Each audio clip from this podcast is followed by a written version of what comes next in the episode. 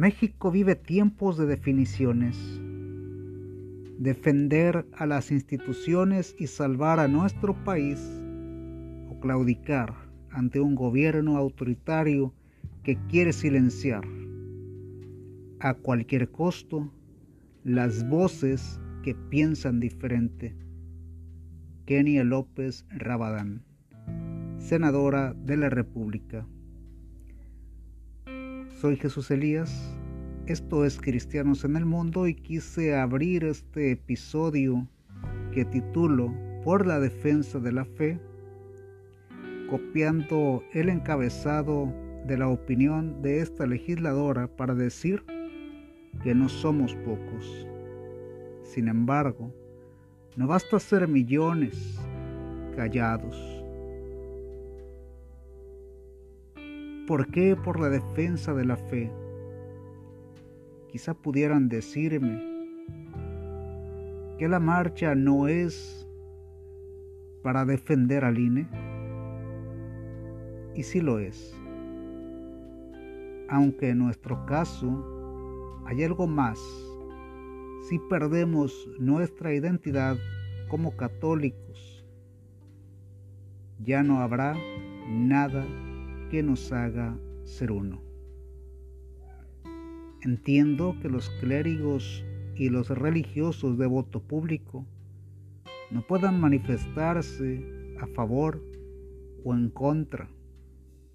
Al fin, es política y siempre hay para ellos riesgo de amonestación. Las estructuras laicales necesitamos orar y trabajar siempre.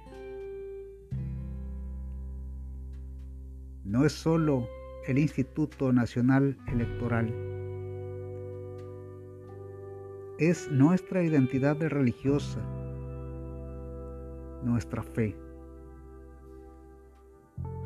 sin las representaciones públicas del nacimiento de Jesús, sin la imagen de la Virgen de Guadalupe, sin peregrinaciones,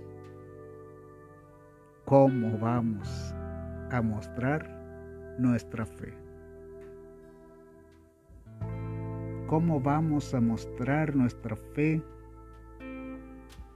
sin el acostumbrado nacimiento en los lugares públicos. ¿Cómo vamos a mostrar nuestra fe sin tener a la vista pública imágenes de la Virgen de Guadalupe, símbolo nacional? ¿Cómo vamos a mostrar nuestra fe sin salir a las calles, con cantos, con rezos. En fin, ¿cómo vamos a mostrar y a conservar nuestra fe si nos dejamos quitar lo que nos identifica como cristianos y como católicos. No podemos esperar al 2024, ni siquiera al 2023. El tiempo de actuar es ahora. Después ya no se va a poder. Si realmente somos católicos, si realmente estamos convencidos de nuestra fe, si realmente queremos hacer algo por México, no hay que esperar a las urnas. Tenemos que manifestar nuestra inconformidad y defender no solo al Instituto Nacional Electoral, tenemos que defender nuestra identidad religiosa, nuestras figuras, nuestros signos públicos que no se contraponen en manera alguna con las diferentes confesiones cristianas.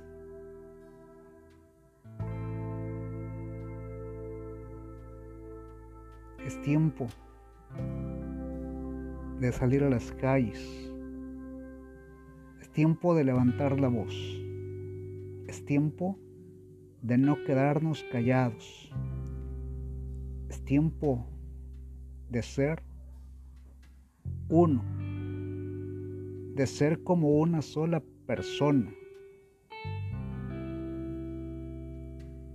de hacer valer nuestra libertad. Si no lo hacemos en este momento, ¿cuándo es que lo queremos hacer? No hay opción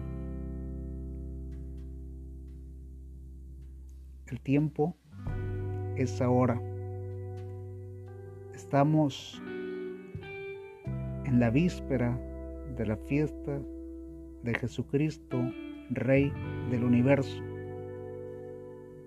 Y paralelamente tenemos la celebración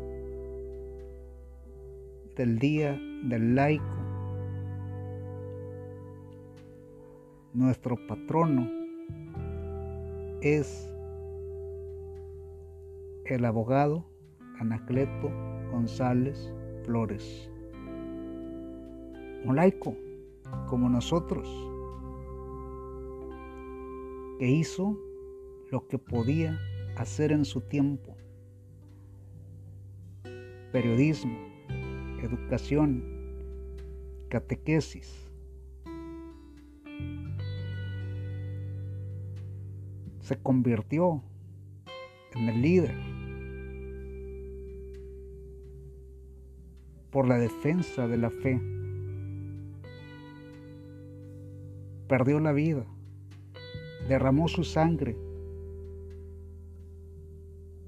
Nosotros, ¿qué estamos dispuestos a hacer? Solamente a tomar el rosario en la mano y a rezar